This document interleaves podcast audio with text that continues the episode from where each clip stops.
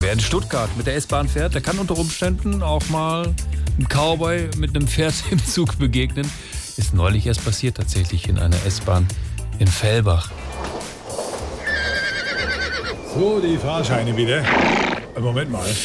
Ist das da Ihr Pferd? Na klar ist das mein Pferd. Na, wie ist denn das hier in die S-Bahn reingekommen? Durch die Tür. Neu, was, was haben Sie denn am Schalter gesagt? Na zweimal nach Iffezheim. Zur Galopprennbahn bitte.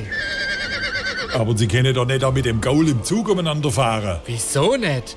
In Stuttgart ist der Gaul sogar im Stadtwappen. Aber warum ausgerechnet ein Pferd? Mein Elefant war krank, der Drahtesel platt. Dann hab ich mir trinkt. Nimm halt mal das Pferd.